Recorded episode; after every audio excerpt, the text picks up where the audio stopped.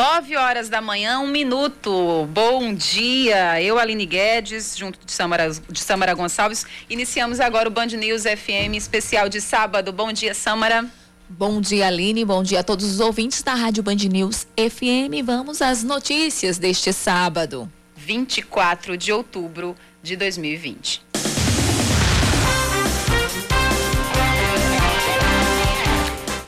O suspeito de matar um atleta paraibano em uma briga de trânsito na cidade de Lucena é preso pela Polícia Civil. De acordo com o delegado Reinaldo Nóbrega, ele confessou o crime durante interrogatório, mas afirmou que agiu em legítima defesa. A prisão foi feita ontem por equipes do Núcleo de Repressão a Homicídios da 5 Delegacia Seccional de Santa Rita. O crime aconteceu no último sábado. O medalhista de luta olímpica e estudante de direito Tássio Felipe dos Anjos Lima, de 33 anos, sofreu uma facada no peito durante uma discussão de trânsito, né? E não resistiu aos ferimentos. A Secretaria de Saúde de João Pessoa começa hoje uma operação de busca ativa para mapear a situação de contágio da Covid-19. Cerca de duas mil residências devem ser visitadas e testes rápidos e de suave realizados para checar qual a densidade da circulação do coronavírus na capital. As visitas vão acontecer em todos os bairros a cada 15 dias, até o dia 5 de dezembro, com 40 equipes da Vigilância Epidemiológica Municipal. Pelo menos 415 mil pessoas, ou seja, 10,3% da população paraibana, já realizou algum teste para a Covid-19, segundo o IBGE. O número de testados é o quarto maior do Nordeste, abaixo apenas do registrado no Piauí, com 17%, seguido de Sergipe, com 12% e do Rio Grande do Norte, com 10,7%. A média de testagem em todo o Brasil ficou em 10,4%. Cerca de 15% das pessoas testadas eram da faixa etária de 60 anos de idade ou mais, enquanto 85% tinham de 0 a 59 anos. A Justiça Eleitoral nega o agravo do Diretório Nacional do PT e mantém mais uma vez a candidatura de Anísio Maia à Prefeitura de João Pessoa. O relator, o juiz federal Rogério Roberto Gonçalves de Abreu, entendeu que um agravo de instrumento não é a via adequada para pedir que a primeira determinação seja refeita. O ex-deputado federal e ex-candidato ao Senado, Luiz Couto, declarou apoio à candidatura de Ricardo Coutinho do PSB em ontem. Em resposta, o diretório estadual lançou uma carta de apoio a Anísio Maia, subscrita por, entre outros integrantes, o deputado federal Frei Anastácio. Essa briga não termina nunca. Parece que não vai terminar nunca. Eu acho que vai chegar as eleições e ainda não se sabe quem vai apoiar quem. Não, né? Vai, verdade. Enfim, nas demais manchetes, a CEMOB anuncia a volta ao funcionamento da linha 106 Geisel via Cruz das Armas e os ônibus voltam a circular a partir da próxima segunda-feira. Também na segunda, a linha I001 Integração Estação Cabo Branco passa a circular por ruas do bairro de Jacarapé. Os horários serão os de 6h20, 9h20, 2h30 da tarde e 5h30 da tarde, com saída do terminal do Altiplano Cabo Branco. O 13 confirma as contratações dos atacantes Danilo Bala e Marcelo Júnior, e um deles pode estrear contra o Paysandu ainda hoje. Danilo Bala, que tem passagem pelo Campinense, onde disputou a Série D de 2018, foi regularizado ontem no boletim informativo diário da CBF e pode ser escalado pelo técnico Márcio Fernandes. O outro reforço é Marcelo Júnior, que tem 18 anos e é filho do ídolo Marcelinho Paraíba, que deixou os gramados neste ano e vestiu a camisa do Galo entre 2017 e 2019. Marcelo ainda não apareceu no bid. A TV Manaíra transmite 13 Paysandu logo mais a partir das 15 para as 5 da tarde, junto com a Band Nordeste, direto do estádio Amicão.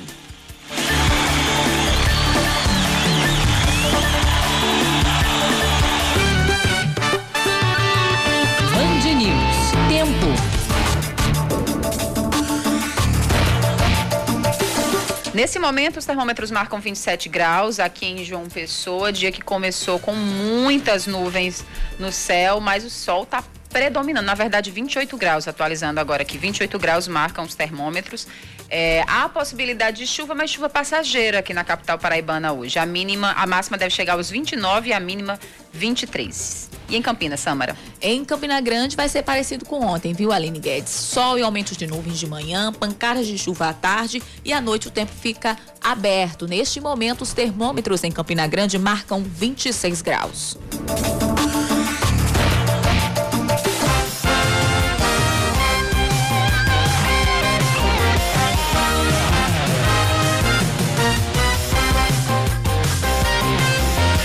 Lembrando que você pode deve interagir conosco aqui pelo WhatsApp no 991 11 9207.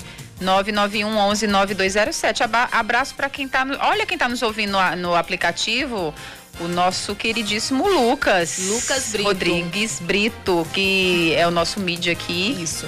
E ele falou: Miglis, manda um beijo para mim. Eu estou ouvindo pelo aplicativo. Bem lembrado, inclusive que nós estamos no Spotify. Com certeza. Então você pode ouvir na íntegra todo o material, todos os jornais da semana lá no Spotify. Procura Band News FM Manaíra e você tem acesso tanto aos colunistas quanto aos jornais. E tá mandado um beijo, viu? Um cheiro, obrigada pela Lucas audiência. Raimundo Brito, eu, eu brinco com ele. Ele Raimundo. sabe, ele vai entender. É uma piada interna é, que sim. está sendo externalizada. para todos os ouvintes, que ódio, ele está morrendo aqui. Beijo para nosso ouvinte também, Laísa, que é, também está interagindo com a gente, está nos ouvindo e mandando seu abraço. 97, a gente começa aqui com as informações deste jornal. Começa neste sábado uma operação de busca ativa para mapear a situação de contágio da Covid-19 em João Pessoa. Mais detalhes na reportagem dela, Aline Guedes. Mais de 2 mil imóveis de João Pessoa devem ser visitados a partir do próximo sábado por equipes da Vigilância Epidemiológica Municipal. De porta em porta, os profissionais vão entrevistar e testar os pessoenses. Com a operação, a Secretaria de Saúde quer responder a pergunta: qual é o real cenário da Covid-19 na cidade depois das recentes flexibilizações. De acordo com o gerente de vigilância epidemiológica, Daniel de Araújo Batista, esse tipo de estratégia já vem sendo aplicada no município, mas nesse momento o monitoramento vai traçar o panorama pós-quarentena, que ainda é muito novo para os órgãos de saúde. Isso vem num momento importante, porque a gente tem um momento de muito, várias flexibilizações, não só em João Pessoa, mas como toda a Paraíba e o Nordeste brasileiro, né, questão de retomada econômica. E a intenção é compreender melhor esse cenário atual, uma vez que, infelizmente, as pessoas, quando ficaram doentes, buscaram poucos serviços de saúde. Será feito um inquérito sorológico. Os entrevistados que estiverem apresentando sintomas já são testados. O resultado sai em 48 horas.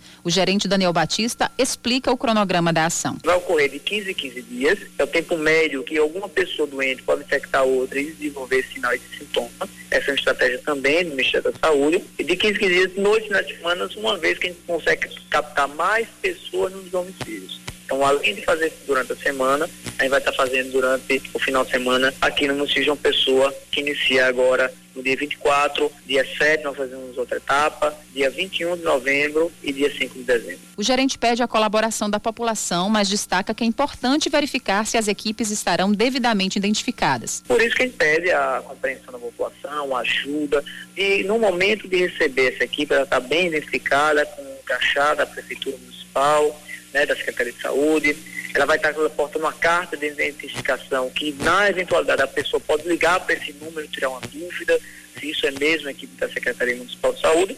E a ideia é tentar fazer uma busca ativa de pessoas que estão sintomáticas no momento. Quem tiver alguma dúvida sobre a operação de busca ativa, pode ligar aos sábados para o número 3214-7938. 3214-7938. As pessoas podem ligar no sábado, quando receberam a visita. A, a equipe vai entregar uma carta com identificação da equipe que está é, visitando e ela liga que essa carta também tem um código da equipe que está fazendo a visita domiciliar. João Pessoa tem mais de 33 mil casos confirmados da Covid-19 e 856 pessoas morreram por causa da doença.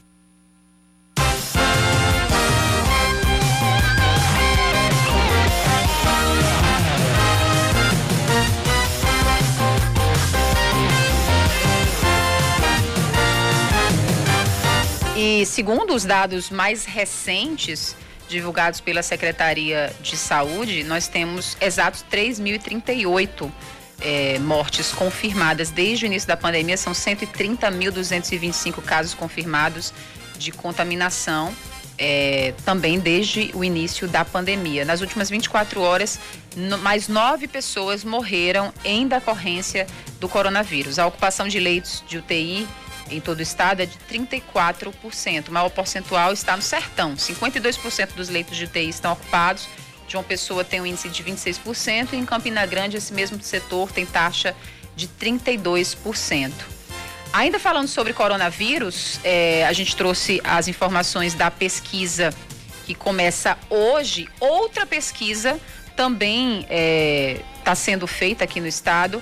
Na verdade, que começa na segunda-feira a pesquisa. Na verdade, é uma, um panorama, né? Uma testagem em massa, né, Samara Gonçalves, Isso. que vai ser feita pela. Os trabalhos vão ser iniciados na, na segunda-feira, mas a testagem mesmo só a partir do dia 3. Só a partir do dia 3 de novembro?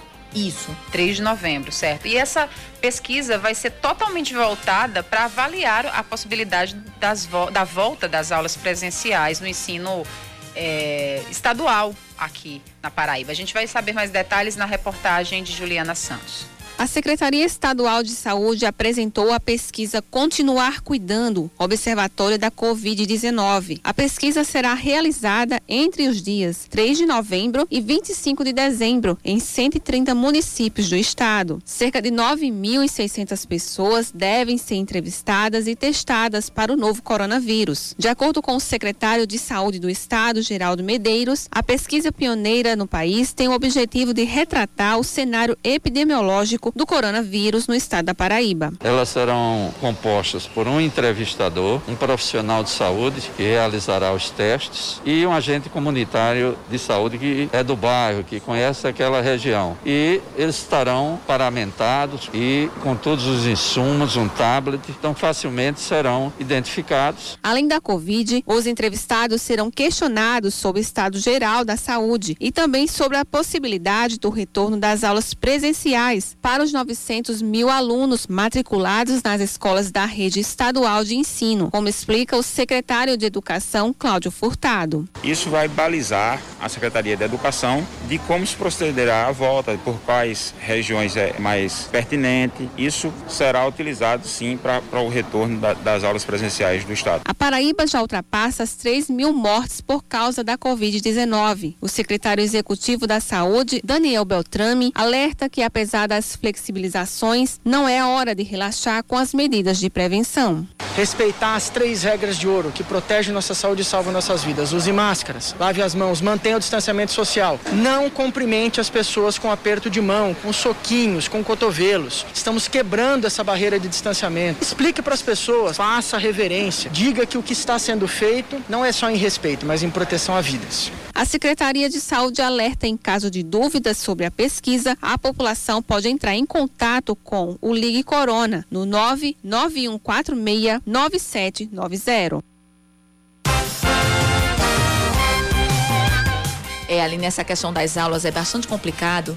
É, o, o, governo do estado mesmo disse que é o primeiro estado a fazer isso, né? Para que haja essa retomada das aulas. Eles querem fazer, ter realmente um, um panorama fazer um mapeamento do que, da, da situação do coronavírus no estado para poder liberar essas aulas. Em outros estados, como Pernambuco, Rio Grande do Norte, as aulas já voltaram. Mas em, em Pernambuco, eu vi essa semana, Aline, inclusive, que uma escola particular chegou a fechar, viu? Porque alunos do terceiro ano estavam é, infectados com coronavírus. Alguns, Nossa, então, tiveram que voltar para casa e fechar, fechar realmente é, é, as aulas foram canceladas. Então, essa é o que é o que deve acontecer. Aqui em João Pessoa, as aulas presenciais já foram liberadas na rede de ensino particular.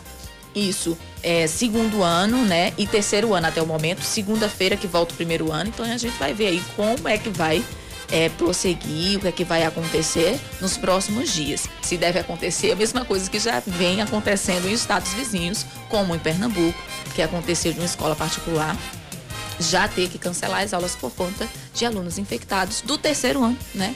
Enfim, com o coronavírus. É verdade. É uma prudência que é sensata, né, de fazer esse mapeamento antes de tomar uma decisão, né, de reabrir as escolas. Eu acho, eu acho muito válido e eu acho sim louvável que a secretaria tenha tomado essa decisão que não partiu do Ministério da Saúde, não foi uma orientação é, que veio de cima, foi uma não. decisão autônoma da secretaria daqui, tanto é que, como você bem frisou, é a única iniciativa do tipo em Isso. todo o país. As demais estão abrindo e pronto. Até porque o secretário de Estado, tanto o de saúde quanto o, o, o de educação, eles não aprovam essa retomada das aulas presenciais aqui em João Pessoa. Até porque fica uma disparidade, né, Aline? Alunos da rede pública de ensino que já são prejudicados, mesmo sem pandemia, né? e agora muito mais. Então há um distanciamento. O Enem está aí, muita coisa vindo por aí em relacionada à educação.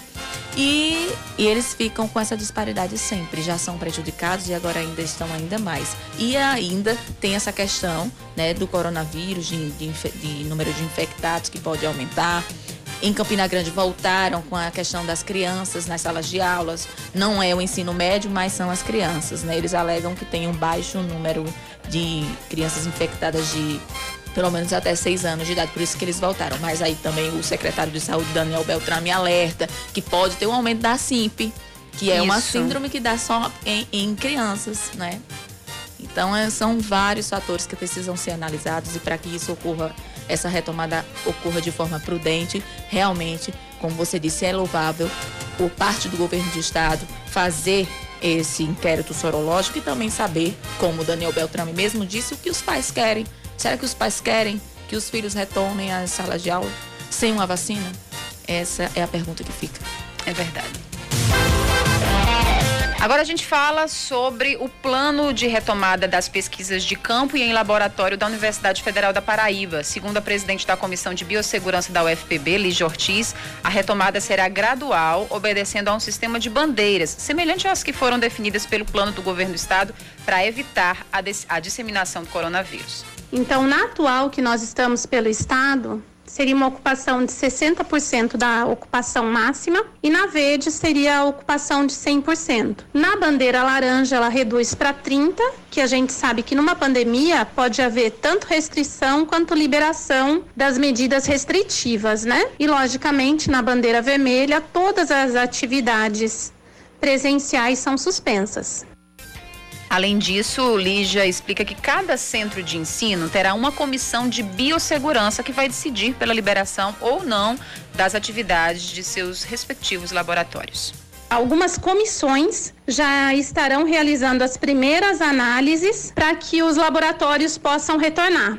Com autorização dos laboratórios, os pesquisadores individualmente poderão solicitar o retorno às suas atividades para os laboratórios em que desenvolvem suas atividades. E também vai ser possível retornar às atividades de campo, as pesquisas de campo, principalmente aquelas que não, não sejam realizadas em aglomeração, coleta de amostra no meio do ambiente, outros tipos de coleta de campo poderão ser feitos sim, e com bastante segurança. As aulas presenciais na UFPB foram suspensas em 17 de março, para evitar o possível contágio da comunidade acadêmica com o novo coronavírus. O plano tem como base as diretrizes do protocolo de biossegurança publicada pelo Ministério da Educação, diretrizes epidemiológicas do governo do estado e da Organização Mundial da Saúde e também dos planos de biossegurança de outras instituições federais.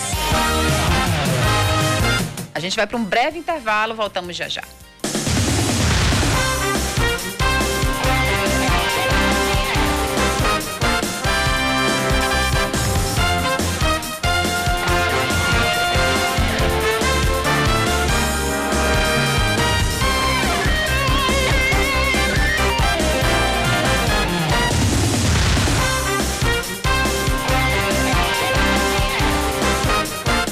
Agora, 9 horas 23 minutos. A Paraíba passa de 130 mil casos confirmados de Covid-19 e tem 3 mil.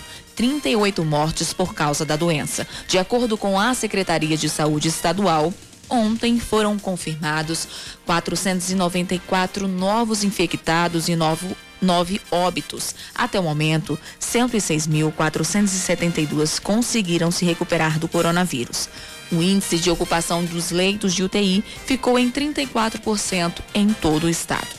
A Unidade Básica de Saúde do Grotão em João Pessoa concorre a um prêmio internacional por método de monitoramento da Covid-19. Além de conseguir doações para produzir máscaras e distribuir para a comunidade, os profissionais da UBS também criaram um código para monitorar os infectados por meio de mensagens. Os pacientes respondiam com o número 1 um, aqueles que estivessem melhorando, com 2 quem apresentava alguma alteração no quadro de saúde e 3 aqueles que sentiam uma piora. Estes então recebiam telefonemas dos médicos. Esse trabalho da UBS do Grotão concorre a um prêmio da OPAS, que é o braço da Organização Mundial da Saúde para as Américas, para iniciativas eficientes contra o coronavírus. A taxa de desocupação na Paraíba passa de 9,8% em maio para 13,7% em setembro, de acordo com o PNAD Covid-19 divulgada, é, divulgado pelo IBGE.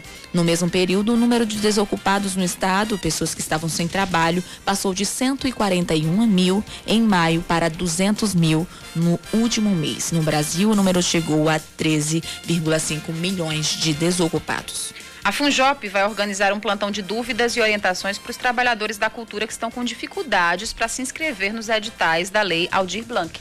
Os plantões funcionam de segunda a sexta-feira em diferentes unidades, mas é preciso fazer o agendamento, tá? Pelo telefone 98645 3111. 98645 3111. Na Funjop, na Casa da Pólvora, o atendimento será de segunda a sexta-feira, das nove da manhã à uma da tarde.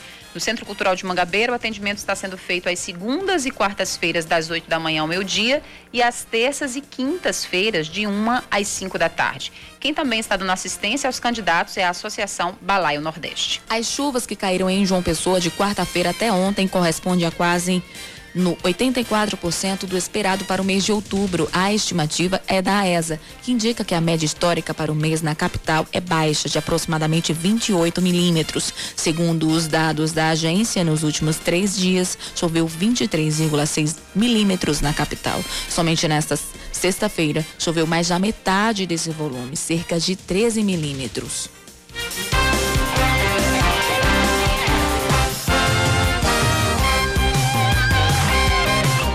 Ouvinte nosso participando aqui pelo WhatsApp, é o ouvinte Hernande, lá do bairro dos IPs. Ele fala: Bom dia, eu tô achando lindo, só vozes femininas no comando do programa neste horário. Que Coisa vozes.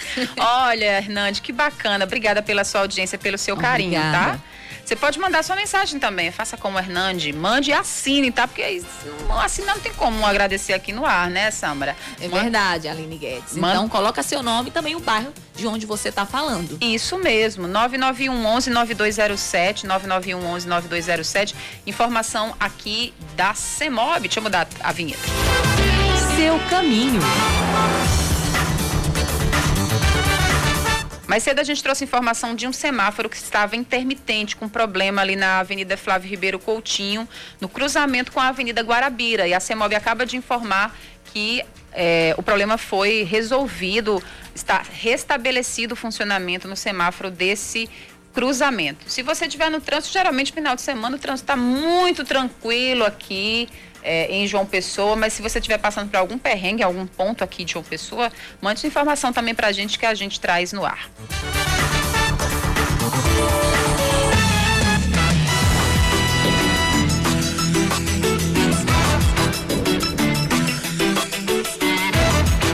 Estado da Paraíba aparece como um dos três que mais tiveram empresas denunciadas por risco a trabalhadores em relação à Covid-19. As informações com Yuri Queiroga. É no Nordeste que está concentrada a maior parte das denúncias a respeito de alguma irregularidade trabalhista relacionada ao coronavírus. A Paraíba aparece na terceira posição do ranking, segundo o Ministério Público do Trabalho, com 1.127 denúncias de março até o dia 19 de outubro. O estado fica apenas atrás da Bahia, com 1.787, e de Pernambuco, com 1.365 denúncias. Nesse mesmo período, foram abertos 418 inquéritos e investigações para apurar, por exemplo, se a contaminação foi dentro da empresa ou se houve negligência dos patrões, como conta a procuradora do trabalho Andressa Ribeiro Coutinho. Na verdade, os procedimentos são inquéritos civis, onde nós vamos apurar o motivo pelo qual houve contaminação desses empregados, se realmente a contaminação foi dentro da empresa ou fora, ou se a empresa sabia dessa contaminação e permitiu que os empregados continuassem trabalhando, ou ainda empregados que por vezes não informaram que estavam contaminados e mesmo assim continuaram trabalhando. Ainda conforme os dados do MPT, quase 3.900 notificações para que empresas prestassem esclarecimentos e 200 614 recomendações foram feitas. A procuradora conta que entre as denúncias mais comuns, além da infecção no ambiente de trabalho, estão a falta do cumprimento do distanciamento social e de desinfecção dos locais. A não desinfecção do ambiente ou o não afastamento social ou o não afastamento imediato do trabalho. Né? A falta, muitas vezes, dos programas de controle de saúde ocupacional, que são o Programa de Prevenção de Riscos Ambientais e o Programa de Controle Médico Saúde Ocupacional. A falta de adoção de medidas de contingenciamento para que não haja contaminação de Covid, como, por exemplo, a aferição de temperatura, o fornecimento de máscaras e demais EPIs necessários. Caso a denúncia chegue ao Ministério Público do Trabalho, geralmente as empresas têm até 10 dias para enviar defesa. O contato do trabalhador pode ser feito pelo site prt13.npt.mp.br. Repetindo, prt13 com o numeral .mpt.mp.br br ou pelas redes sociais da Procuradoria do Trabalho. Samara Gonçalves, nesse período é, eleitoral, é, eu acho que todo mundo já, já viu, já vivenciou, já soube, já flagrou, já testemunhou alguma situação que caberia como crime eleitoral. Com certeza. Com inclusive, certeza. Inclusive, eu estava indo para. Eh, no último final de semana, eu vi uma cena dessas um, um determinado político utilizando o carro da prefeitura para estar tá carregando é, apoiador de um canto para outro Nossa. com a blusa de determinada cor que eu não vou falar, senão todo mundo vai saber. Mas a gente sempre é, passa. Entra ano, sai ano, toda eleição, a gente acaba se deparando com isso para a gente ver como é comum e corriqueiro. Muito. Ontem mesmo o ouvinte ligou para cá e disse: Olha, aqui no bairro eu, eu agora esqueci o, o, nome do bairro. Mas ele ligou dizendo: olha, estou tirando uma foto mandando para vocês. Que tem um ônibus de um determinado político aqui, carregando pessoas de uma ONG, mas que estão com a cor da, de tal candidato. É verdade. Mas aí o que é que, o que, é que não pode acontecer? Ou pelo menos o que é que a gente pode fazer é, para registrar isso e para fazer a nossa parte, né? O TRE disponibiliza um aplicativo Pardal para denúncias de crimes eleitorais. O aplicativo, criado em 2014, foi aprimorado e já recebeu quase 700 denúncias. Mais informações com Juliana Santos.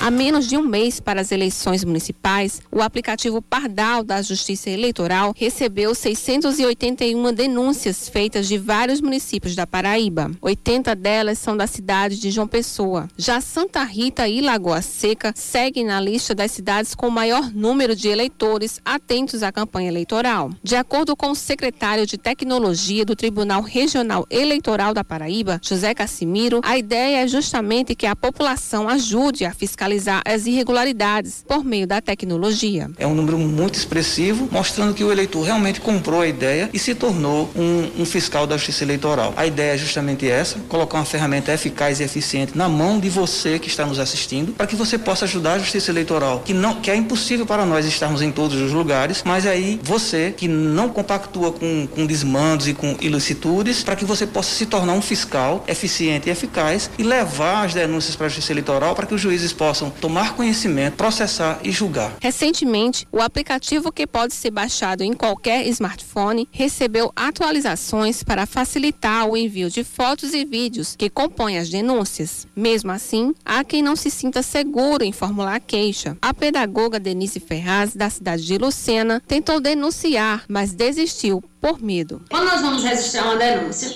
abrem várias perguntas de cunho pessoal, tipo nome, endereço, ponto de referência, CPF, entre outros. Então, eu não me senti segura em registrar a, a denúncia, porque nós não sabemos se o denunciado terá mais para frente no processo é, informações de quem, de quem a fez, e isso deixa o eleitor inseguro como fiscal do povo. José Cassimiro explica que todas as informações repassadas são monitoradas e precisam ter os denunciantes identificados pois eles são informados de cada passo das providências tomadas. Há uma pré-análise e vê, a partir do, do, local geográfico, da localização geográfica do ilícito, é distribuído para o juiz eleitoral competente e você acompanha todas as etapas no seu aplicativo, você acompanha todas as etapas da sua denúncia. É, até ela virar uma condenação e você é avisado de tudo via aplicativo. Para ter acesso ao Pardal, basta buscar na loja de aplicativo, disponível para sistema Android e iOS.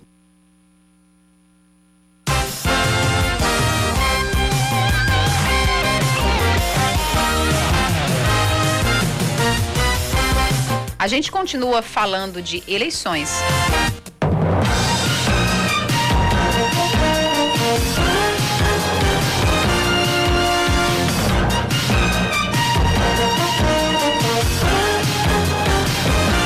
A gente vai falar sobre o treinamento dos mesários que vão trabalhar nas eleições em João Pessoa.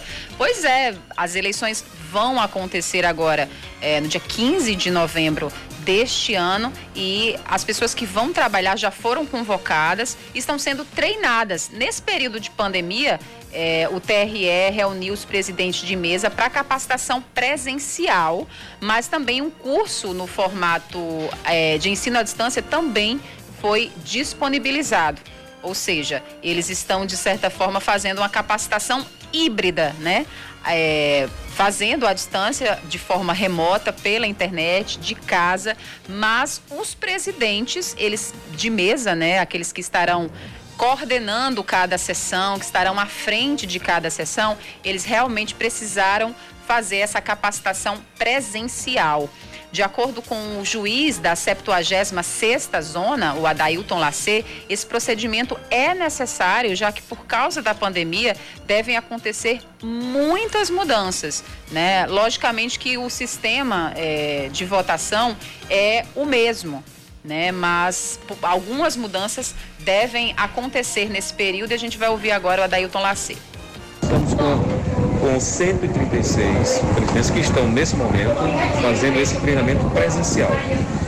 Por quê? Porque essa eleição vai ser um pouco diferenciada das demais. Embora nós temos presidentes que já participaram de outras eleições, mas agora tem novidades. Então nós não vamos ter a biometria, nós vamos ter que ter equipamentos de higiene, de segurança, como o uso de máscara, a, a quem pode ter preferência no dia da votação, né? Então tudo isso vai sendo repassado, além da, da própria, da própria parte de manuseio da, da, da urna eletrônica.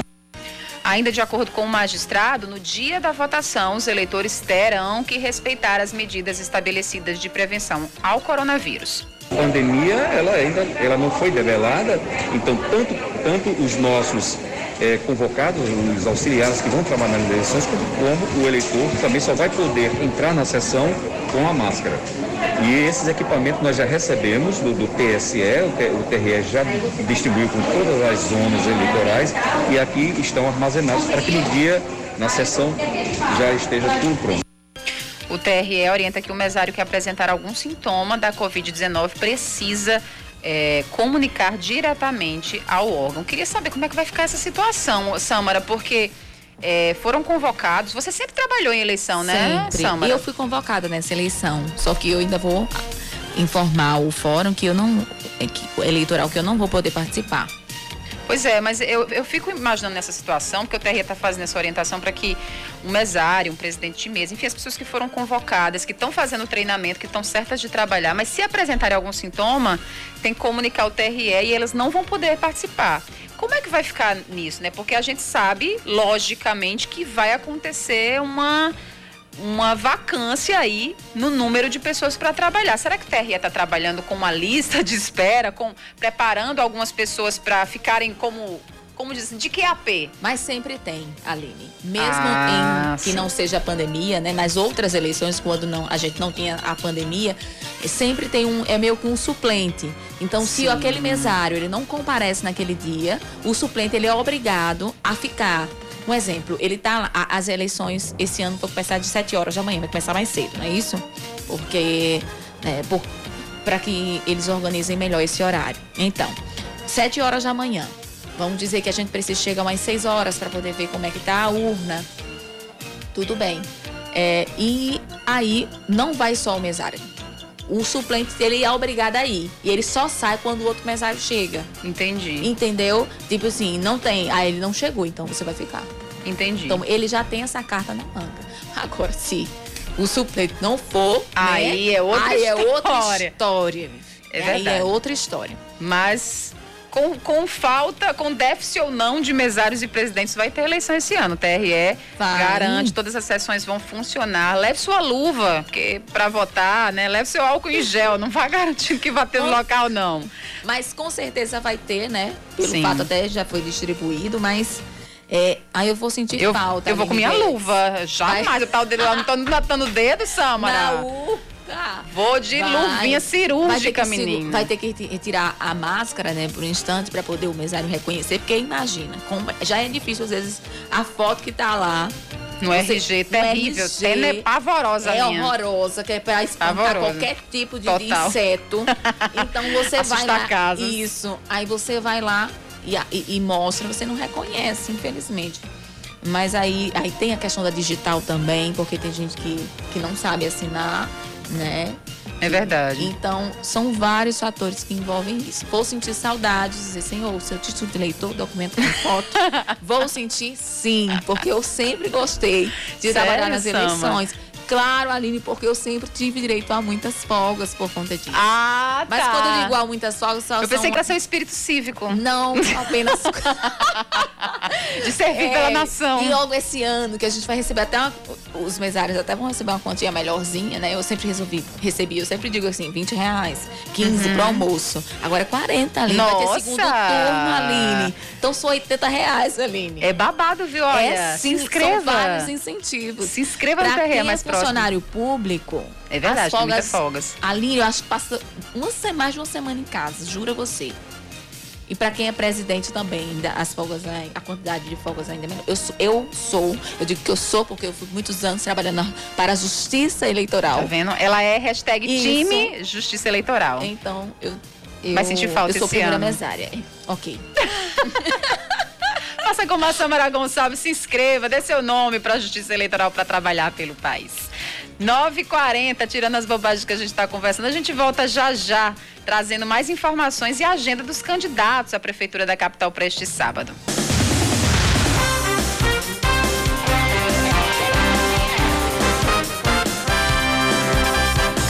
Nove e 44. A candidatura de Arthur Bolinha do PSL é deferida pela Justiça Eleitoral em Campina Grande, mas o nome da vice, a médica Annelise Meneghel, foi barrado.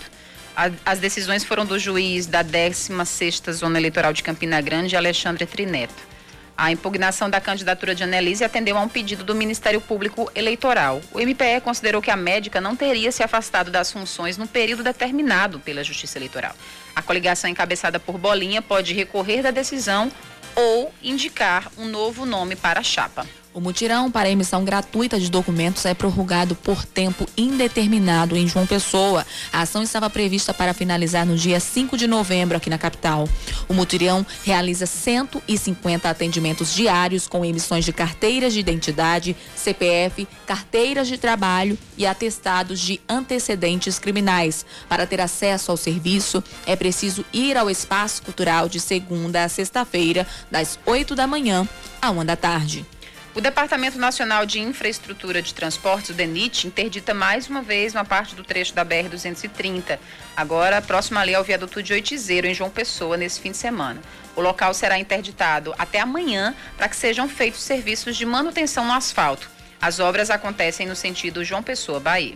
A parcela de jovens brasileiros que não estuda e nem trabalha bate recorde em 2020. Meu Jesus. É a geração neném. Não, nem faz. Ai, Não estuda pai, nem trabalha. Nem estuda nem trabalha. Segundo o estudo da FGV, o percentual de jovens subiu de 28,6% no último trimestre de 2019 para 35, minha nossa. É muito alto. 0,2% no segundo Imagina, trimestre deste 35% ano. dos jovens brasileiros não estudam e nem trabalham. trabalham. Que A gente não está falando de adolescentes, a gente está falando de jovem aprendente, está falando de jovens de 18 a 25 anos. Trata-se do maior patamar já visto e o crescimento mais expressivo em um intervalo de seis meses. Será que o auxílio emergencial contribuiu? Será? Será? Mas é um, é um retrato do nosso tempo, um retrato muito triste. A primeira parte da decoração natalina é instalada pela Prefeitura de João Pessoa. Abemos Natal, Samara Gonçalves. Mais de 60 pontos na cidade já receberam as luzes de Natal ontem à noite, entre eles o Parque da Lagoa e o Largo de Tambaú. Além desses dois pontos, serão entregues as iluminações de Natal da Avenida Getúlio Vargas, da Praça da Independência e o início da Avenida Passeio das Pessoas. Estávamos ontem justamente Eu não falando. aguentei, eu ri por conta disso. Estávamos lem- eh, eh, vendo, na verdade, foi né, eh, obra da genial, do genial cérebro de Yuri Queiroga, Falou, poxa vida, a Avenida Passeio das Pessoas podia virar uma snowland, podia virar um, é, uma, uma, pista de, de esqui. Meu Deus. Ele, eu falei, nossa, é muito plausível para a prefeitura de uma pessoa fazer isso, né? É, muito bom. Junto a outras 20 árvores espalhadas pelos bairros da cidade. Aquelas, aquelas luzinhas que vemos, como ali no girador da UFPB, isso. enfim. Mas a prefeitura antecipou essa, essa decoração natalina que seria lançada em novembro para tentar aquecer a economia, Samara. Para as pessoas ah, olhassem, entendeu? entrar no clima do é, Natal. Visse o Papai Noel falando, nossa, vou comprar. Algumas lojas, inclusive, Aline, já vi que já colocaram para vender os produtos natalinos já. Justamente. Os utensílios natalinos, Pra aquecer, pra coçar o pra bolso. Incentivar. O povo lembrar, décimo terceiro, vou Meu gastar. Deus do céu, não fala no décimo, que eu já tô contando os Já dias. tá. Já sabe, você vai armar a árvore de Natal, planos. Samara? Menina, Na é sua a primeira casa? vez, É o primeiro né? Natal. Primeiro Natal casada. Em lar, casada. Meu Deus. Tem que botar um Papai Noel dançando passinho. Tem que ser enorme, menina. Tem que bater no teto. Quero neve, né? Quero neve. Eu quero, eu quero uma natural. Snowland lá em casa. Muito que bem, é isto mesmo. É patrocinado por Luciano Cartaz, pelo menos na inspiração. Vamos falar de esporte, Samara Gonçalves. Isso mesmo, Aline Guedes, o ex-vice jurídico do Botafogo, Alexandre Cavalcante, diz que não deve mais sair candidato à presidência do clube. Declarações dele vazaram ontem à tarde em aplicativos de mensagem, onde Alexandre afirma que a atual diretoria está tomando vias imorais para minar a eleição para a diretoria. Essas foram as palavras dele. Ele é o principal pré-candidato do grupo de oposição, o ex-presidente Sérgio Meira e o atual Orlando Soares, que vai tentar a reeleição. Nessa sexta-feira, a décima vara civil da capital suspendeu a eleição para um conselho deliberativo que aconteceu é, é, na quinta e levou Alcedo Gomes à presidência do setor. A ação protocolada pelo grupo de situação alega que o estatuto do clube foi desrespeitado. A eleição já havia sido adiada por uma liminar conseguida pela oposição que teve alguns dos nomes para a lista do conselho impugnados e reverteu a situação na justiça. Olha, tais eleições do, é, é, que envolve Botafogo e o PT. Nossa, puxa, os maiores amor de puxincões. Nunca Se criássemos uma coluna Ah, denominada gente. Os Maiores Puxincões da Atualidade Paraibana seria Diretório Nacional versus Diretório Local Municipal, Municipal, isso, do PT. E situação da, do, Conselho Deliber- do Conselho do Botafogo. Gente, tá uma Não bagunça. existe novela maior. E olha, eu vou te contar, viu? E É, isso- no Botafogo é assim, não, não no Botafogo, mas na situação é, administrativa e política dos clubes. Me perdoe, Samara, mas é uma podridão, viu? Assim, os bastidores. Sinceramente. É, é- é uma busca pelo poder que a gente sabe que no fim das contas tem elementos escusos, sabe? Interesses. É muito triste, muito triste mesmo. Isso tem refletido no resultado do grupo. Justamente.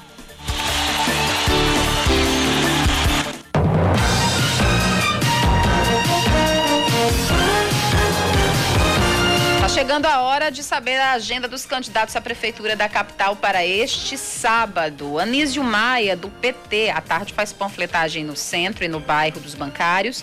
À noite faz uma visita ao condomínio Vista Alegre e depois participa da inauguração do comitê de um candidato a vereador no Colinas do Sul. Camilo Duarte, do PCO, pela manhã faz panfletagem no centro da cidade. Carlos Monteiro, do- da Rede, pela manhã visita apoiadores do Centro e Varadouro. Já à tarde e à noite se encontra com apoiadores do bairro dos Estados e do bairro do Valentina. Cícero Lucena, do PP, hoje pela manhã se reúne com comerciantes no bairro das Indústrias e dançarinos do Passinho. À tarde, almoça com lideranças comun- comunitárias e também se reúne com lideranças no Clube Cabo Branco.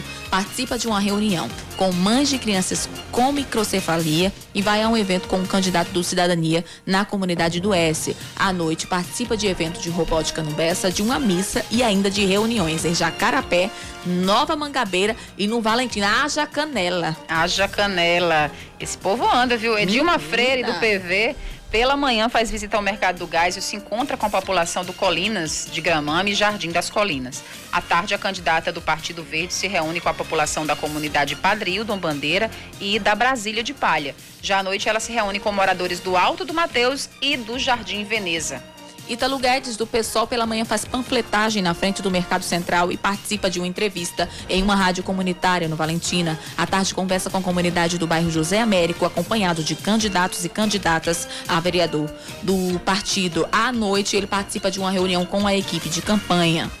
João Almeida, do Solidariedade, pela manhã faz panfletagem no bairro do Colinas. À tarde se reúne com moradores do bairro Colinas do Sul e grava para o guia eleitoral. À noite, o candidato do Solidariedade se reúne com moradores do bairro José Américo, do Roger e de Cruz das Armas. Nivão Ferreira, do MDB, pela manhã dá uma passadinha no Bandeiraço do Cabo Branco. À tarde faz visita no Adaí de Veirice e se encontra com eleitores no bairro São José. À noite visita, ele faz visitas às comunidades Bela Vista e Boa Esperança. Rafael Freire, do Unidade Popular, pela manhã faz visitas no João Paulo II e à tarde panfletagem no centro da cidade. Rama Dantas, do PSTU, pela manhã faz gravação de vídeos. Ricardo, Col... é, aliás, Raoni Mendes, do Democratas, pela manhã faz visita e reunião no bairro Cabo Branco. À tarde, visita ao Aquário Paraíba e participa de reuniões nos bairros de Mangabeira, 13 de maio e na comunidade São Rafael. E à noite, o candidato do Democratas vai aos bairros do Valentina, Costa e Silva e Expedicionários. Ricardo Coutinho, do PSB, ainda não divulgou a agenda. Rui Carneiro, do PSDB, pela manhã faz visita a mercados, à tarde faz gravação, participa de uma entrevista na internet e se reúne com apoiadores. E à noite, cumpre uma agenda religiosa e também se reúne com apoiadores. Valber Virgulino, do Patriota, concede entrevista em uma rádio no Valentino de Figueiredo. À tarde se reúne com lideranças políticas no Valentina, participa de uma reunião no Jardim Veneza e de um evento esportivo. Faz visita nos bairros do Altiplano, no Cristo Redentor e se reúne com o candidato a vereador em Mangabeira. À noite ele participa de um evento religioso em Jaguaribe.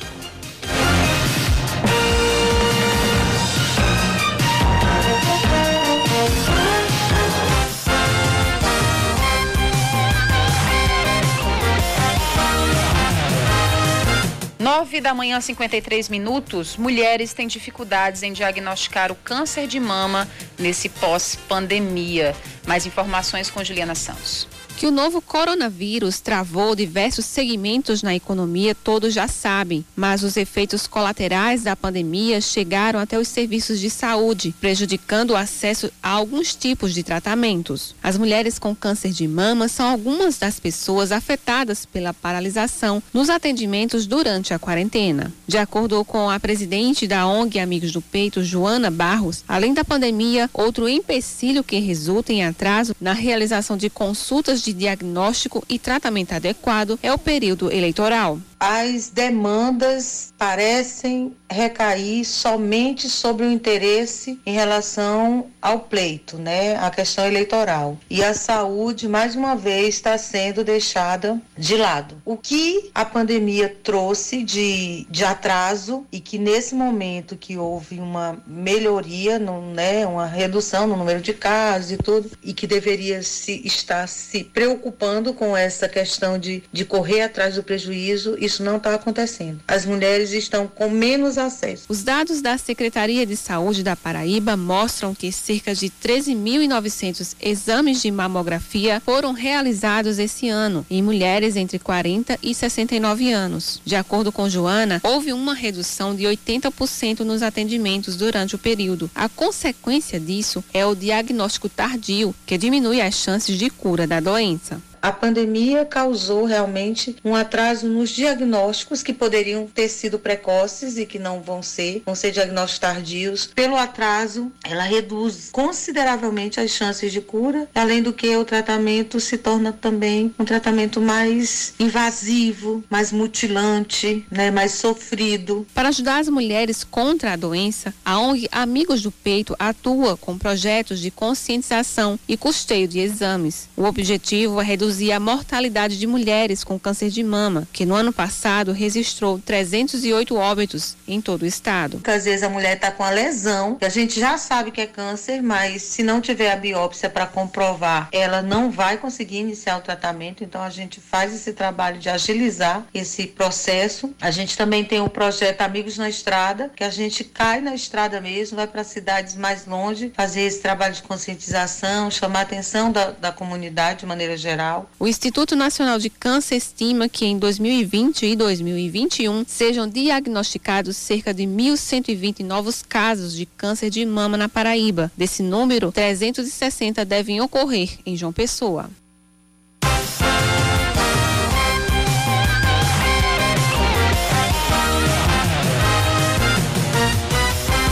Agora 9 horas e 56 minutos, as inscrições para o programa Bolsa Esporte seguem até o dia 13 de novembro. São 3 milhões de reais destinados a diversas modalidades de práticas esportivas da Paraíba. Atletas e para-atletas já podem se inscrever no Bolsa Esporte, um programa do governo do estado de incentivo a práticas esportivas. Segundo o secretário executivo de Esporte e Lazer, Zé Marco, os cerca de 3 milhões de reais contemplam as modalidades reconhecidas pelo Comitê Olímpico do Brasil e o Comitê Paralímpico Brasileiro. São 3 milhões de reais destinados aos atletas através do programa Bolsa Esporte. Né? Esses 3 milhões vão ser destinados aos atletas que representam o nosso estado nacionalmente e internacionalmente, também aos nossos para-atletas e também aos técnicos. Então, isso é uma forma de incentivar aos nossos atletas a representar o nosso estado, como também representar o nosso país em eventos mundiais. Já o governador João Azevedo destacou a importância do projeto para a continuidade da carreira dos atletas. Os atletas paraibanos vão poder acessar a bolsa é, voltada para essas pessoas que representam a Paraíba tão bem aqui e fora do nosso estado, para que a gente, através desse edital, possa beneficiar também os nossos jovens atletas, para atletas que dependem de uma bolsa, muitas vezes, para continuar a, a participar de eventos. As inscrições podem ser feitas por meio de uma ficha que está disponibilizada no site do governo, o paraíba.pb.gov.br. Os interessados devem encaminhar o questionário junto com a documentação para o e-mail bolsaesporte@cegel.pb.gov.br. Entre as outras documentações necessárias, o atleta também deve declarar que está filiado à Federação Paraibana da sua modalidade. As inscrições seguem até o dia 13 de novembro novembro.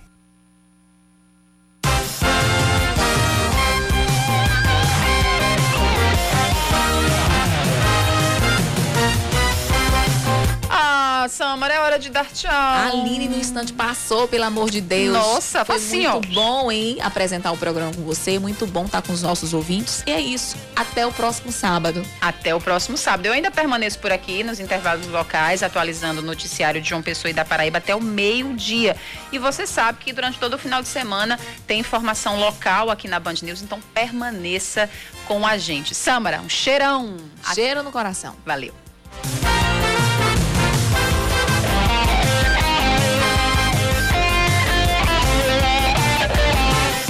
Manjinha.